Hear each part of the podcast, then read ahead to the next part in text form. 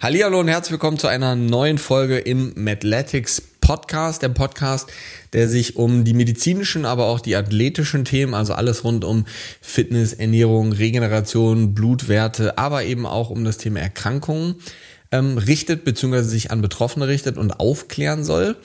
Und heute haben wir mal eine ganz besondere Folge über das Chronic Fatigue Syndrom auch bekannt unter dem Namen Nebennierenrindenermüdung, Nebennierenrindenschwäche. Jeder nennt das irgendwie anders. Gibt da noch keine so richtig gefestigten Begriffe dafür. Und ich habe mir heute jemanden eingeladen, der letzten Endes selbst betroffen war und ich sage jetzt mal aus diesem Loch auch wieder rausgekommen ist. Zum Glück den ein oder anderen Experten und Therapeuten an der Hand hatte, der Gina ist es nämlich, ähm, dann auch geglaubt hat und sie nicht damit abgetan hat, das ist alles nur psychosomatisch, das gibt es alles gar nicht, sondern ich würde sagen, Gina, wir steigen einfach mal direkt ein und ähm, du stellst dich ganz kurz vor, erzählst so ein bisschen und dann gehen wir mal ganz tief ins Thema CFS rein. Yes, ja, hi Timo, super cool, dass ich heute hier sein darf. Ja, ich bin Gina, ähm, ich wohne in München, ich bin jetzt mittlerweile selbst nebenberuflich als Health Coach tätig und helfe Leuten aus der Erschöpfung raus und ja, warum bin ich heute hier? Ich bin selbst an Chronic Fatigue erkrankt mit 21. Das ist jetzt mittlerweile acht Jahre her. Und ähm, ja, auch genannt chronisches Erschöpfungssyndrom. Und ja, es war eine Reise, um wieder gesund zu werden. Willst du uns mal so ein bisschen mit auf diese Reise nehmen? Das heißt, wie hat, wie hat das Ganze angefangen? Was waren so die, die Symptome? Wie hast du dich gefühlt am Anfang? Erzähl mal einfach so, was, was so der erste Moment, an den du dich zurückerinnern kannst, wo du gemerkt hast, irgendwas stimmt nicht? Ja. Ja, also ich bin nach Hamburg gezogen fürs BWL-Studium und ähm, habe dann so im vierten, fünften Semester gemerkt, so auf einmal irgendwie, ich bin immer müde. So, ich bin irgendwie immer erschöpfter geworden, ich war ständig krank. Also es fing so schleichend an, ich wurde irgendwie immer blasser und ja, irgendwie, ich habe es einfach nicht mehr so richtig gefühlt. Ich hatte auch mega viel Stress mit den Klausuren, irgendwie auf einmal alles alleine regeln. Ähm, also Stress war so ein ganz großer Faktor. Und dann habe ich einfach wirklich gemerkt, so, boah, ich muss irgendwie mittags einen Mittagsschlaf machen auf einmal, irgendwie abends richtig müde. Und ähm, das war eigentlich so, wo ich gemerkt habe, okay, irgendwas stimmt hier nicht, weil ich war eigentlich immer eher auch so ein Kind, das immer super viel Energie hatte. Also mehr Energie als alle anderen noch, also sogar eher auffällig viel Energie. Und auf mhm. einmal war so, okay, also irgendwie läuft dieser Tank hier gerade aus und meine Batterie ist irgendwie ähm, dauerhaft leer.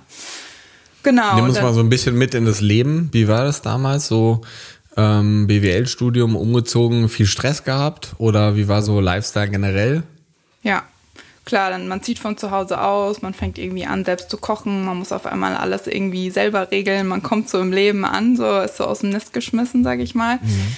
Und ähm, klar, dann halt BWL-Klausuren, ne? Du hast immer Stress, du hast Lernphasen, du willst performen, irgendwie ähm, auch so der Klassiker, hoher Anspruch an mich selbst, so äh, gute Noten schreiben, viel Zeit in der Bib verbracht, irgendwie ähm, angefangen Kaffee zu trinken. Ich habe davor nie Kaffee getrunken. Ich habe auf einmal meine mhm. Klausurphasen und dann fing es halt so an, so mit 21, du vertraust deinem Körper auch, ne? Du denkst so, der regelt. Also auch wenn du müde bist, ach komm, drei Kaffee, das geht schon so. Teilweise in den Klausuren dann umgekippt, ah, eine Cola weitergeschrieben, dann irgendwie. Klar, du bist im Studium, ne? Du gehst auch feiern, du trinkst irgendwie hier und da mal was. Ähm ich habe damals gedacht, ich habe mich gesund ernährt. Ich habe im Endeffekt nur Salat gegessen den ganzen Tag. Weiß jetzt auch, dass es nicht so ganz richtig war. Mhm. Ähm, ja, also ich würde aber schon sagen, einfach auch das normale Leben einer 21-Jährigen, ne? Also auch jetzt nicht mhm. irgendwie exzessiv, aber einfach irgendwie für mein System schon stressig einfach. Mhm. Was würdest du jetzt sagen, für dein System stressig? Kannst du da irgendwie so ein, zwei Faktoren rausstellen, ähm, wie sich das, also du hast ja jetzt schon extrem viel gesagt, wie es sich bemerkbar gemacht hat. Ähm, aber wie würdest du so dieses stressig definieren? War das körperlich belastend? War das primär ähm, physisch belastend oder war das beides? Also ich würde nee, nicht sagen. Nicht physisch, sondern psychisch meine ich natürlich, ne? Ja, ja. Weil körperlich und physisch ist das Gleiche. Ja. Also ich würde sagen, so was jetzt an Stress reinkam, das ist, das war schon so Studium. Mhm. Ähm, aber was man auch nicht unterschätzen darf, ich komme halt eigentlich aus München, ich bin nach Hamburg gezogen und ich hatte einen fetzen Vitamin D-Mangel. Das war auch das mhm. Einzige, was die feststellen konnten dann zwischenzeitlich. Mhm. Das ähm, heißt, du bist dann zum Arzt gegangen? Ich bin dann irgendwann mal zum Arzt gegangen. Mhm. nicht nur Normaler zu einem. Hausarzt oder was Genau, normaler? Hausarzt, hey, ich bin müde, hier stimmt irgendwas nicht. Ja, klar, Mhm. wir machen mal ein Blutbild. Ja, was war das für ein Blutbild? Mittlerweile, das, ähm, ja, das waren drei Zeilen, die haben mich nach Hause geschickt, haben gesagt, alles gut. Das war noch nicht mal ein großes Blutbild, das war ein kleines. Ähm, Ich habe dann irgendwann durch Eigenrecherche gesagt, können wir mal Vitamin D testen. Das war dann, wie gesagt, auch im Keller. Ähm, Aber das war der Anfang von einer langen, langen Ärzte-Odyssee. Also Das heißt, wie hast du dich so gefühlt? Also, Du kamst vom Arzt, ähm, es hieß eigentlich alles gut, waren nicht viele Werte bestimmt. Zu dem Zeitpunkt wusstest du ja nicht, dass es mehr Werte gibt als das. Oder warst auch der Meinung, die Ärzte sind die absoluten Experten, was Vitamine, Nährstoffe, Nahrungsergänzungsmittel und auch Ernährung angeht? Kleiner Spoiler, dem ist meistens nicht so. Ähm, das lernt man im Studium einfach auch nicht. Ne? Das heißt, auf der einen Seite kann man da den Ärzten zwar irgendwo schon so ein, Vorwurf ist eigentlich falscher Begriff, weil man lernt halt nicht, Ja. aber eigentlich müsste man sich genau dort eben auch weiterbilden. Ne? Ja. Das ist ja genau der Grund, warum ich die Akademie gegründet habe, weil ich genau das ja verändern will in Deutschland Ja. oder auch weltweit. Ähm, aber wie, wie hast du dich da gefühlt? Also ich kann mir jetzt nur vorstellen, wie man sich da fühlt, weil ich natürlich nicht betroffen war. Aber ich denke, du kannst das wahrscheinlich besser in Worte fassen als ich. Ja. Also am Anfang, du denkst ja am Anfang noch, ach, alles gut, ne? Ich bin einfach nur ein bisschen müde irgendwie. Und dann gehst du zum Arzt und dann, du beschäftigst dich noch nicht mit der Thematik. Du denkst, der Arzt wird schon wissen. So, du vertraust da ja auch erstmal einfach darauf, wenn der Arzt sagt, mit dir ist alles okay, dann ist alles okay, ne? Und dann vergehen halt die Wochen und Monate und du denkst irgendwann so, hier ist gar nichts okay. Und du gehst zum nächsten Arzt und der sagt dir auch, alles okay. Der macht das gleiche Blutbild, aber der sagt dir wieder, alles okay. So. Und dir geht's aber immer schlechter. Und bei mir war das auch, das hat irgendwann richtig Fahrt aufgenommen. Ne? Da kam nicht mehr nur müde dazu, da kam irgendwann diese tiefe, tiefe Erschöpfung dazu. Und man muss sich Chronic Fatigue wirklich so vorstellen, als hättest du Jetlag, Grippe und Hangover gleichzeitig. Und das 24-7. So. Also ich wurde wirklich immer erschöpfter. Ich habe irgendwann Freunden abgesagt, weil ich einfach zu müde war, um Konversationen auch zu führen. Duschen war eine Tagesaufgabe, einkaufen gehen war eine Tagesaufgabe so und dann gehst du zum Arzt und der sagt dir, hey, mit dir ist alles okay. Und du sagst, Wie, okay, sich, ja, wie fühlt sich das an? Ist das so, geht das so in die Richtung, also ist jetzt ein sehr hartes Wort, aber irgendwie schon so ein bisschen in so diese Verarschungsrichtung? Oder also was fühlt man dann da tatsächlich? Verzweiflung. Hilflosigkeit, Verzweiflung? Ja. Okay. Ja. Verzweiflung und ähm, du spürst auch irgendwann zunehmende Verzweiflung beim Arzt, ne? Weil der Arzt denkt sich auch Mhm. irgendwas mache ich denn jetzt mit der so und dann ähm, kommst du halt in diese ähm, wirst du halt in diese Psychoschiene im Endeffekt ähm, geschoben. Also ich hatte dann auch wirklich eine Fehldiagnose. Also ich bin irgendwann Mhm. mit einem Rezept für Antidepressiva nach Hause gegangen und ich wusste aber, ich habe das nicht. Ja, das ist, also ich denke, da ist die Dunkelziffer auch enorm, enorm groß, weil ganz viele natürlich so eine Diagnose dann bekommen. Ich habe sowas schon drei, vier Mal in der Praxis auch gehabt, dass ich Leute, ähm, die aus einer psychiatrischen Klinik kamen ähm, und dann bei mir einen Ferritinwert, also einen Eisenspeicherwert von sieben hatten, äh, wo ich dann auch gesagt habe, so, also vielleicht erstmal die Nährstoffe auffüllen und dann gucken Ja. wir nochmal, ob dieses psychische Thema überhaupt eine Rolle spielt oder nicht. Ja. Ähm, das ist wirklich eine Art Hilflosigkeit auch, ne? Das ist so, und das finde ich halt sehr schade, weil das müsste man einfach, also es wäre halt allen damit geholfen, wenn man einfach sagen würde, du, ich sehe, dass bei dir ein Problem vorliegt. Ich Ja. weiß aber ehrlicherweise nicht, was wir jetzt machen sollen, weil Ja. ich bin überfragt. Aber dann jemandem diese psychische diesen Stempel, ist ja wie ein Stempel, das ist so Schublade auf, rein und zu, damit man sich selber auch nicht weiter damit beschäftigen muss. Was, also du hast jetzt gesagt, was dann so bei dir im Kopf abging oder wie sich das angefühlt hat, aber was war dann so der nächste Schritt? Weil das kostet dann ja auch wieder eigentlich Energie, sich jemanden neuen oder auch jemand anderen zu suchen. Wie wie bist du dann weiter vorgegangen überhaupt?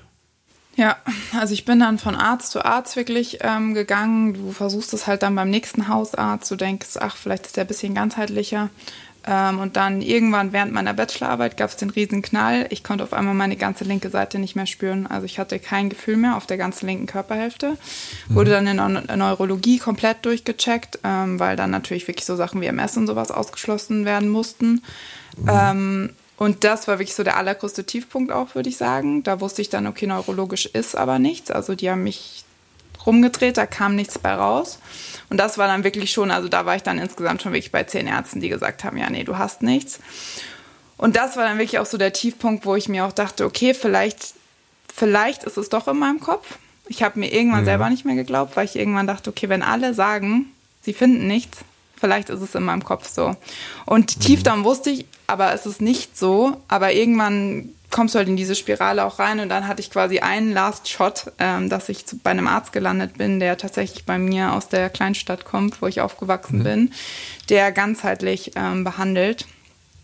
Und der war im Endeffekt wirklich meine Rettung. Also das fing damit an, dass ich in das Wartezimmer oder in sein Zimmer reingekommen bin und mein Ersttermin ging eine Stunde, obwohl das ähm, ein Kassenarzt auch war. Der hat sich Zeit genommen, der hat mir in die Augen geguckt, der hat mir zugehört und das Gespräch endete im Endeffekt mit Ich glaub dir. Und mhm. das ist echt, also ich saß da quasi Tränen überströmt in diesem Zimmer.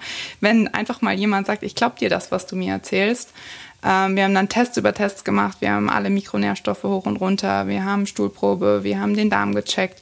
Wir haben auf EBV getestet und so weiter. Und ich hatte dann auch wirklich schwarz auf weiß, okay, hier stimmt nichts mehr. Mhm. Das heißt, nimm uns mal so ein bisschen mit so in diese Ergebnisse, die dann da rauskamen. Ähm, ihr habt viel getestet, Stuhluntersuchungen, ja. gerade Antikörper, also virale Geschichten. EBV hast du ja gerade gesagt. Für die Leute, die jetzt nicht wissen, was das ist, Epstein-Barr Virus ist so einer der, die meisten Leute kennen es schon, weil es pfeiferisches Drüsenfieber primär auslöst. Ähm, aber was, was kam dann da raus? Also gab es dann da eine, gab dann da eine feste Diagnose? Habt ihr das auch Chronic Fatigue Syndrom genannt? Oder was, was war das, dieses Ding, was dann da im Raum stand? Ja, ja. Genau, also im Endeffekt, was kam raus? Also reaktiviertes EBV, ähm, was ja auch bei ganz vielen wirklich der Auslöser für Chronic Fatigue ist. Also viele, die ähm, pfeiferisches Drüsenfieber hatten. Und ich muss auch dazu sagen, ich hatte das ähm, irgendwann mit 14, 15. Ne? Also das ist auch krass, wie spät das dann wieder reaktiviert wird. Ähm, das war auf jeden Fall positiv. Mikronährstoffe fehlte mir wirklich alles. Also Omega-3 war niedrig, Vitamin B12 war niedrig, Ferritin war niedrig, Q10 war niedrig. genau, und bei der Stuhlprobe sah es recht ähnlich aus. Ähm, die guten Bakterien waren nicht mehr da, die schlechten waren ähm, immens da. Ich hatte Candida, SIGA war der absolute Wahnsinn. Das war so niedrig, also das war wirklich gefühlt non-existent. Ähm, das Einzige, was ich tatsächlich nicht hatte, war ja, Für die Leute, die jetzt nicht wissen, was so, ja. SIGA ist, ist schleimhautständige Immunglobuline vom Typ A. Das misst man, gerade wenn man so durchlässige Darm, Entzündungsreaktionen und all das eben ähm, letzten Endes messen möchte. Ne? Genau. Ja, erzähl euch weiter. Ich wollte nur ganz kurz, weil ich weiß, es wird den einen oder anderen geben, der denkt so, was hat sie gerade gesagt? SIGA? Genau, also im Endeffekt kann man sagen, mein Immunsystem war down. Also ähm, da mhm. ging einfach nichts mehr und ich habe das, ähm, das mit dem Darm, was nicht stimmte, das habe ich auch gemerkt, weil ich irgendwann so weit war, dass ich schon gar nichts mehr essen wollte, weil es mir nach jedem Essen mhm. schlechter ging. Also ich war wirklich, egal was ich gegessen habe, war ich noch erschöpfter, als ich eh schon war. Ähm, und was auch extrem war, ich habe irgendwann angefangen, so krass zu zittern. Also auch im Ruhezustand. Ich habe am ganzen Körper immer gezittert und das wurde besser, als ich dann Aminosäuren genommen habe. Also Aminosäuren waren auch alle im Keller. Also es war wirklich mhm. durch die Bank weg äh, ein alles im roten Bereich. Nimm uns mal, wir haben jetzt schon viel über dieses Gefühlsthema gesprochen. Wie war das, als diese oder diese Diagnosen da alle standen, also von Multinährstoffmängeln ähm, bis hin zu Fehlbesiedlung im Darm, ähm, wie hat sich das angefühlt? Weil grundlegend sind das ja erstmal schlechte Diagnosen. Also eigentlich, ich sage in der Praxis immer, wenn ich sowas messe und ich finde das, sage ich immer, ist natürlich jetzt suboptimal, aber ist eigentlich total gut, dass wir sowas finden, weil das können wir sehr einfach, teilweise natürlich, wenn alles gleichzeitig vorliegt, über lange Zeit dann behandeln, können wir angehen und das kriegt man in den Griff. Wie war das, wie hat sich das angefühlt? War das wie so ein, wie so der, der erste Lichtblick seit Monaten? Wie lang, wie lang ging das eigentlich so von diesem ersten, ich sage jetzt mal, Fehlversuch vom kleinen Blutbild bis zu diesem ganzheitlichen?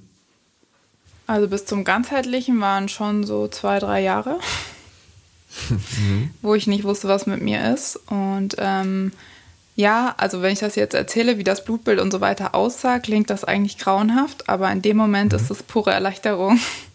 Mhm. Es ist pure Erleichterung, dass du schwarz auf weiß siehst, ja, da stimmt was nicht. Und vor allem in dem Moment, wo du weißt, dass das und das nicht stimmt, hast du einen Ansatzpunkt und du weißt endlich, okay, jetzt geht's los, wir können jetzt was machen. Und mhm. davor denkst du so, okay, das ist unheilbar, was ist, wenn das immer bleibt so? Und dann siehst du, okay, nee, wir können jetzt wirklich loslegen. Ich muss ehrlicherweise gestehen, ich finde es ganz traurig. Also, dass sowas überhaupt so über so lange Zeit geht und passiert. Also ich bin erstmal glücklich, dass es für dich jetzt so einen guten Ausgang genommen hat und dass wir jetzt überhaupt mit der Energie gemeinsam sprechen können und dass es dir gut geht.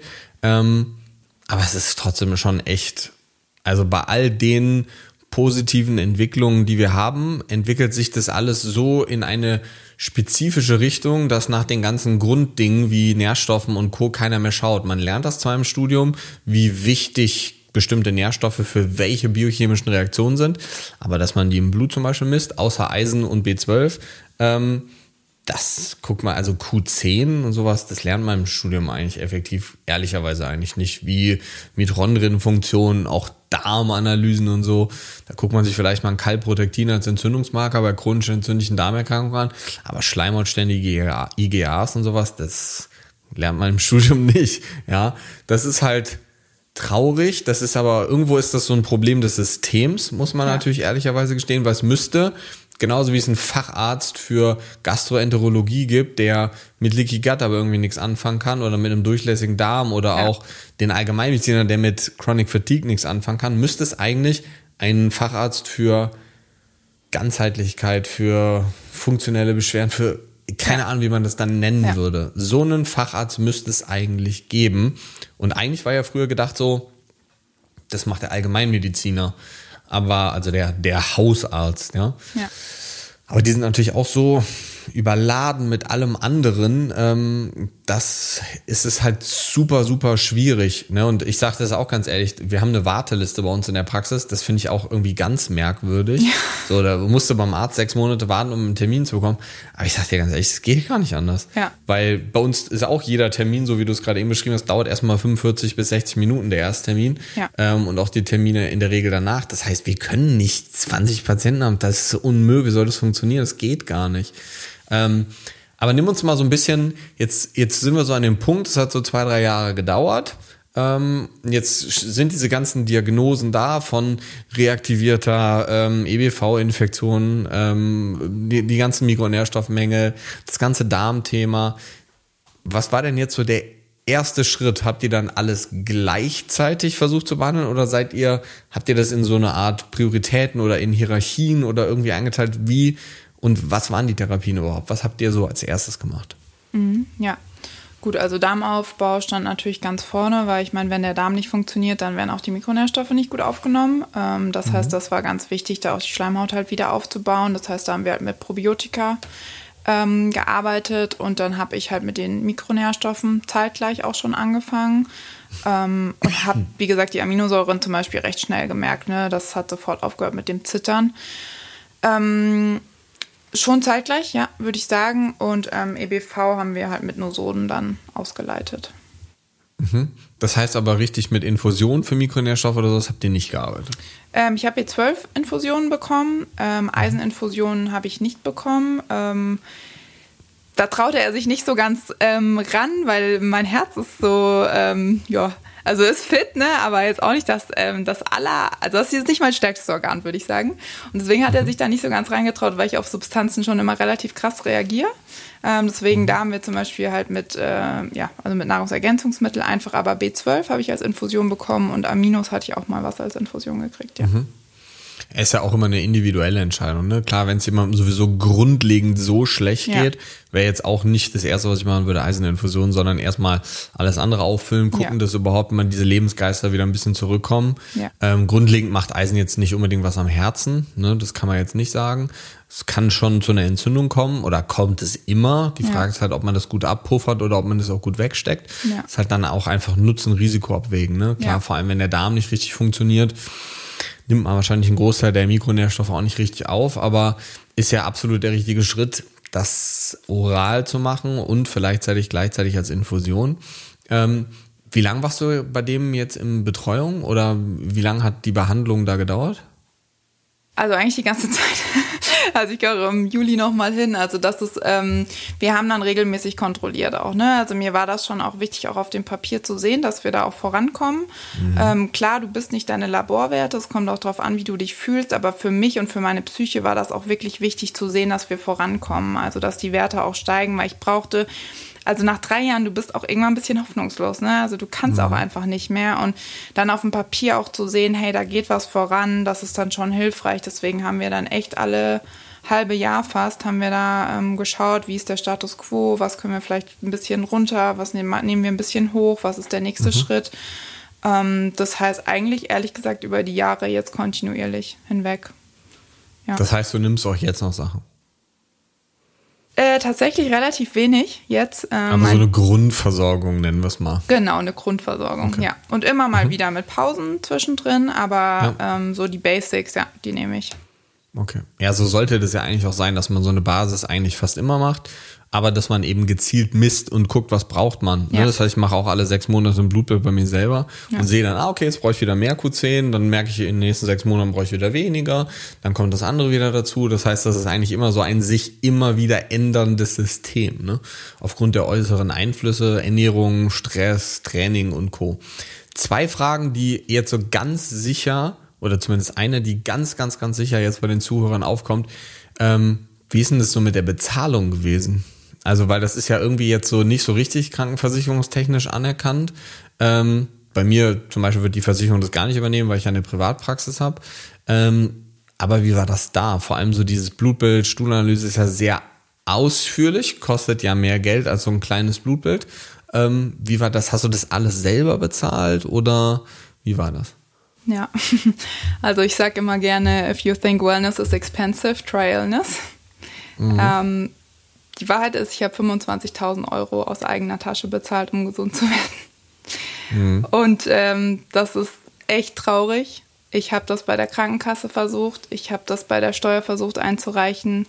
Chronic Fatigue hatte keine Ziffer, das heißt, es wurde nicht, es konnte nicht abgerechnet werden. Ähm, mhm. Damals, jetzt ist das in aller Munde, damals kannte das niemand. Ähm, dieses Krankheitsbild war einfach nicht anerkannt, ähm, sowohl sozial als auch bei Ärzten. Ähm, das mhm. heißt, ich habe. Ist es ja jetzt sogar teilweise noch nicht. Ja. Auch wenn das so vielleicht in diesen sozialen Medien und überall in aller Munde ist, kann ich trotzdem sagen, dass es bei wahrscheinlich 80, 85, 90 Prozent der Gesundheitsschaft oder Medizinerschaft immer noch nicht angekommen ist. Ne? Und wahrscheinlich auch noch 40 Jahre dauern wird, ja. bis es dann irgendwann mal überall angekommen ist.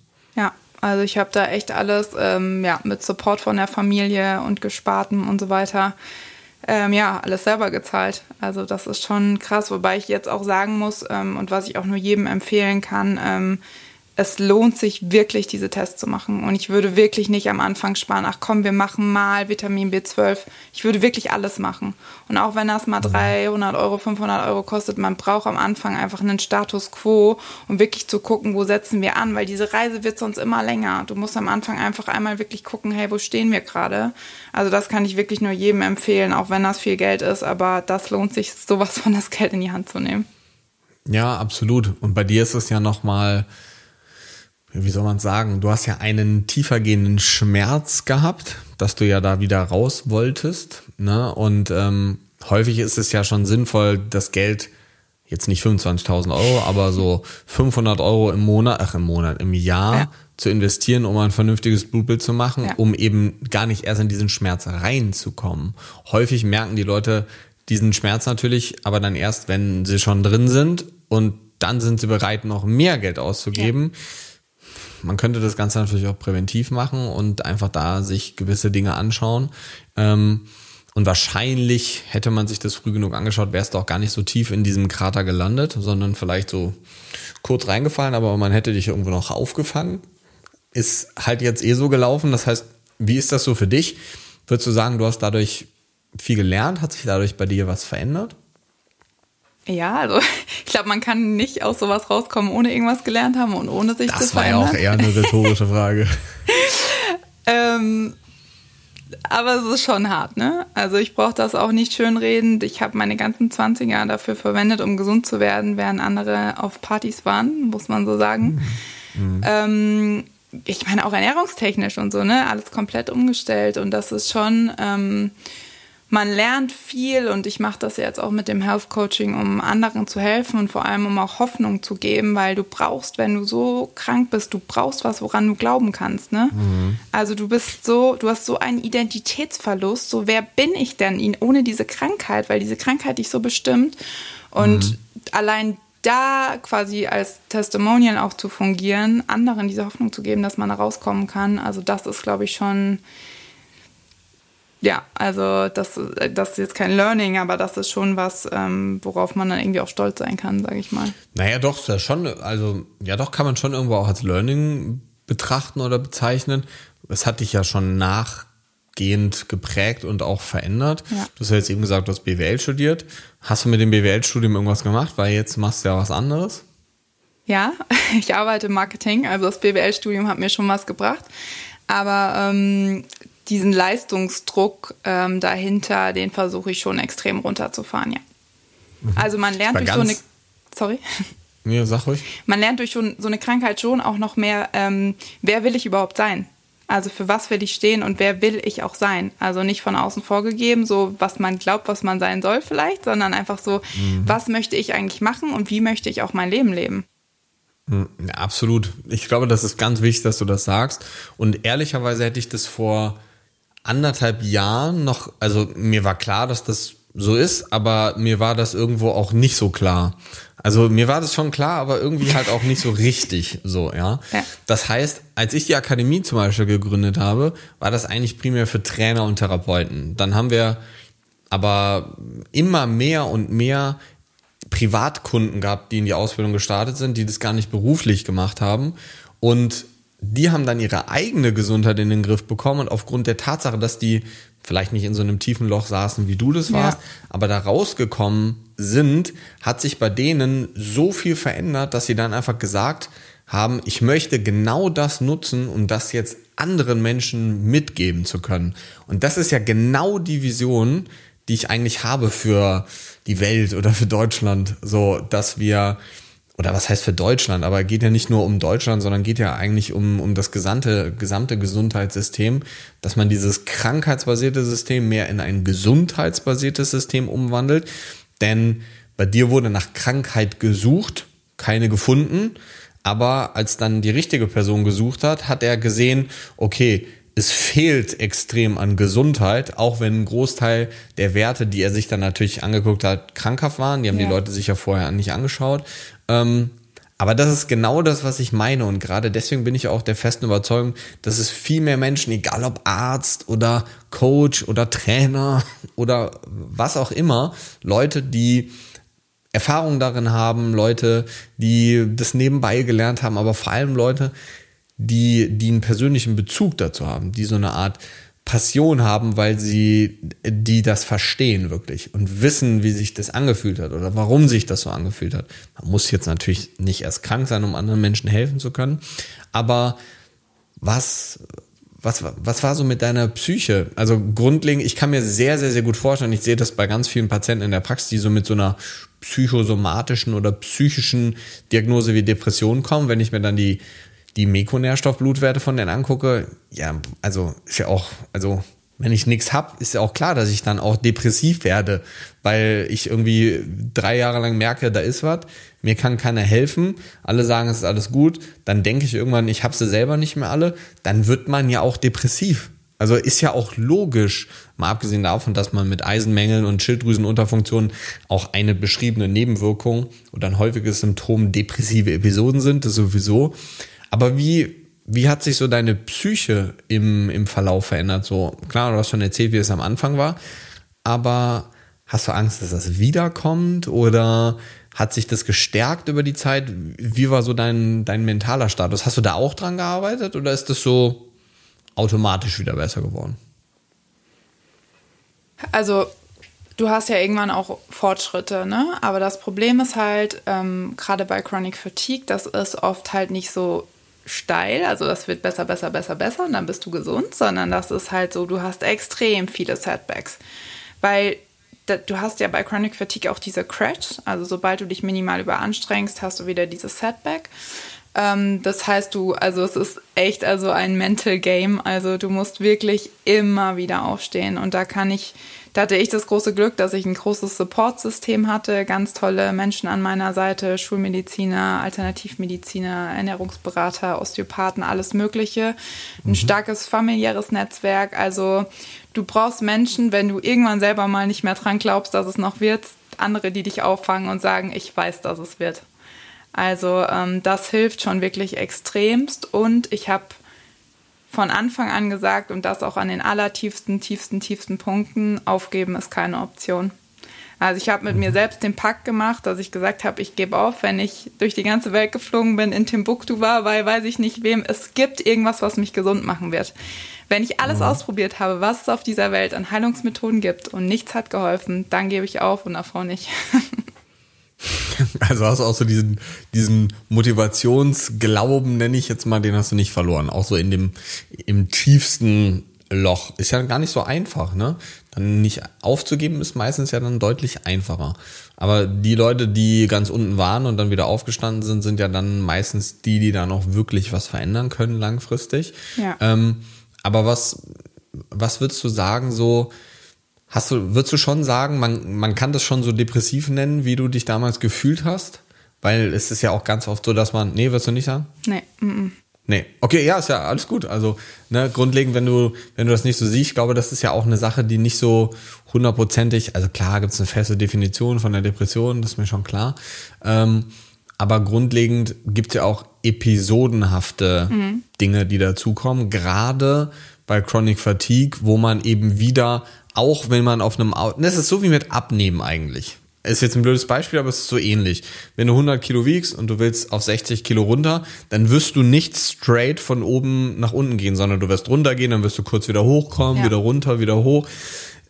Lang, auf lange Sicht gesehen ist es eine absteigende Kurve. Und bei Chronic Fatigue ist es auf lange Sicht eine aufsteigende Kurve. Aber es gibt ja ganz oft diesen Fall nach unten. Auch da hast du aber nie diesen Glauben verloren.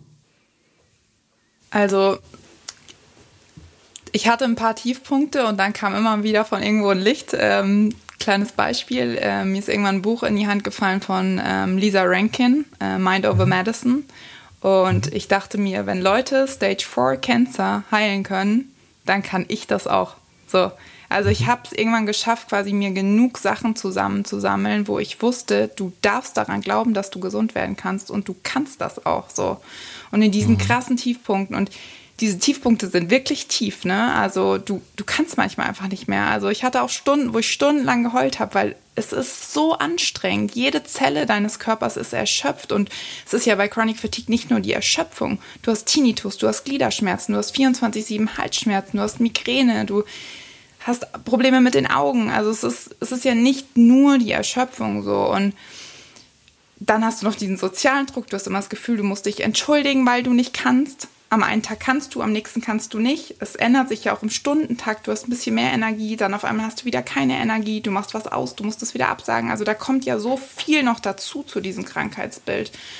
Also das, da hat man schon wirklich extreme Tiefpunkte. Ähm, aber irgendwie, ja, irgendwie habe ich es geschafft, da immer wieder, immer wieder weiterzumachen. Ja weil auch immer wieder das neue Ansatzpunkte kamen. So.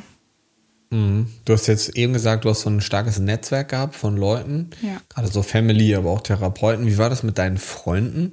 Gab es da Leute, die, die sich abgewendet haben, die auch völliges Missverständnis hatten dem gegenüber, die es einfach nicht verstehen wollten, hat man ja oft auch, ähm, die dann einfach irgendwann auch gesagt haben, so, auf die habe ich keinen Bock mehr. Hart gesagt jetzt. Gab es das? Also ich glaube, es ist einfach generell schwer, sich in jemanden einzufühlen, wenn man selber nicht weiß, wie es ist. Also mhm. am Anfang hast du dieses, ja, sie ist halt müde. So, nee, ich bin nicht mhm. müde, ich kann nicht aufstehen, ich bin zutiefst erschöpft. So, also am Anfang hast du auch mit Freunden und Familie diesen Kampf und auch dieses, auch wenn das nicht böse gemeint ist, aber es ist halt auch oft so, ja, komm, jetzt übertreibt nicht und so. Oder jetzt reiß dich mhm. mal zusammen. Oder so oft krank sein kann man doch nicht. So, äh, doch kann man.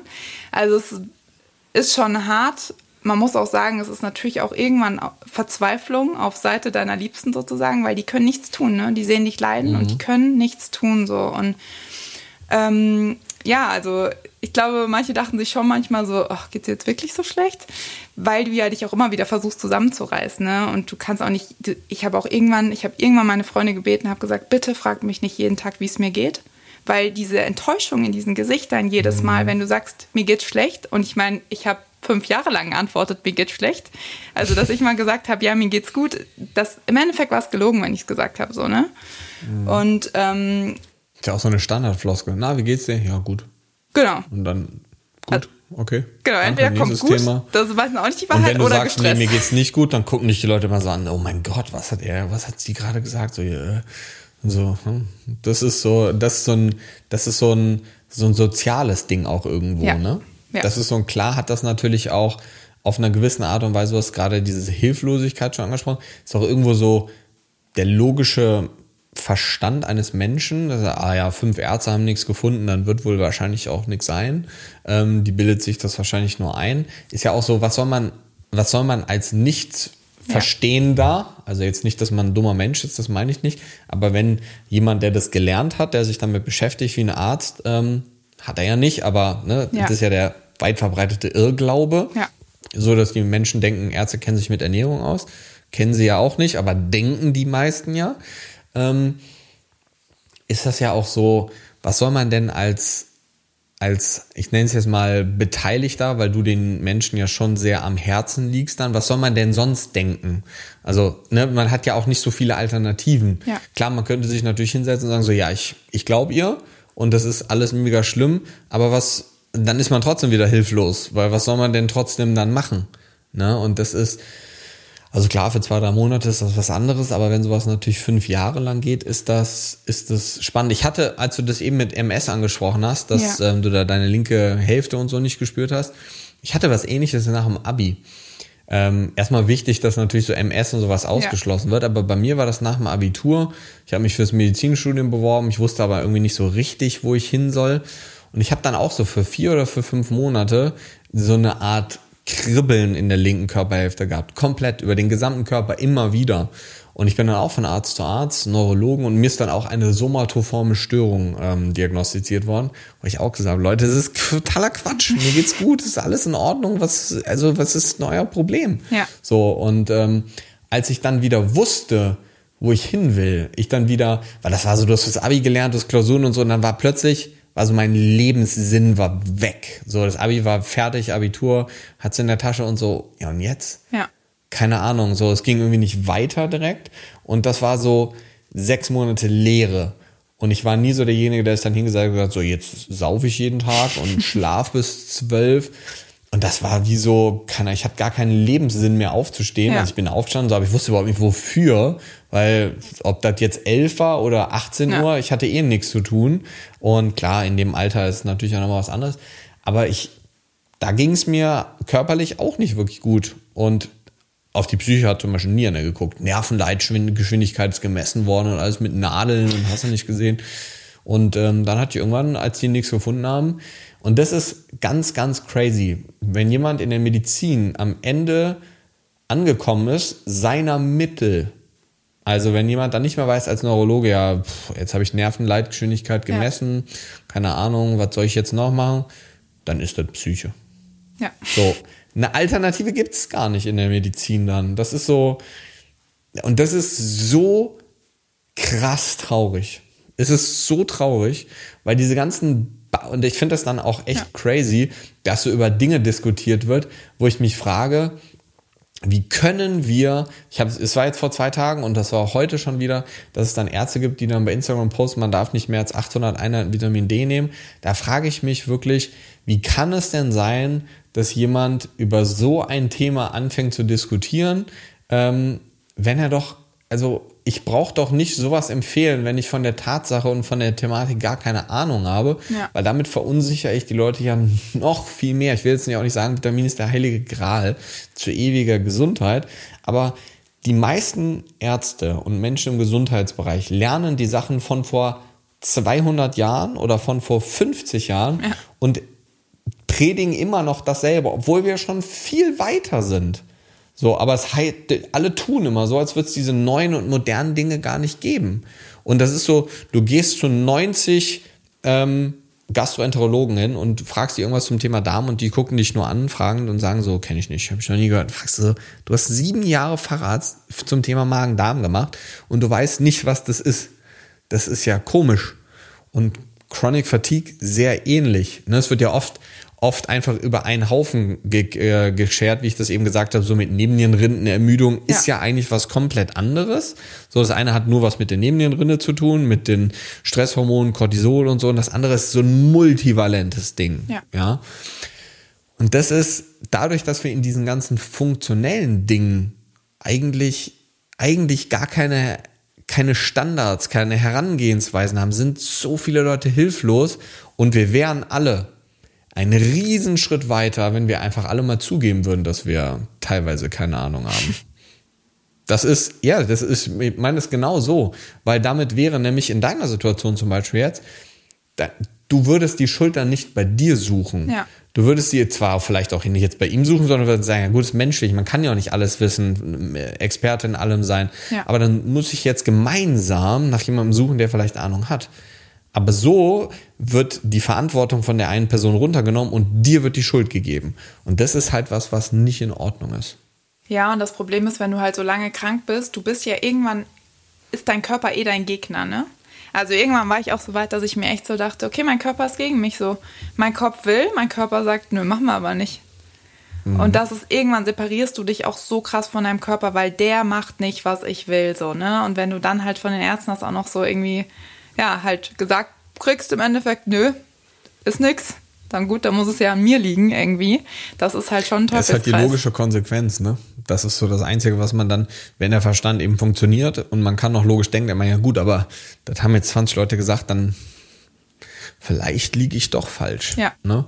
Ähm, Gibt es denn Dinge, die du, Dinge, die du jetzt noch ähm, beachtest, ganz bewusst? Also klar, gesunder Lebensstil, Lifestyle und Co. Hast ja über die, über die vergangene Zeit sehr, sehr viel gelernt, hast ja eben gesagt.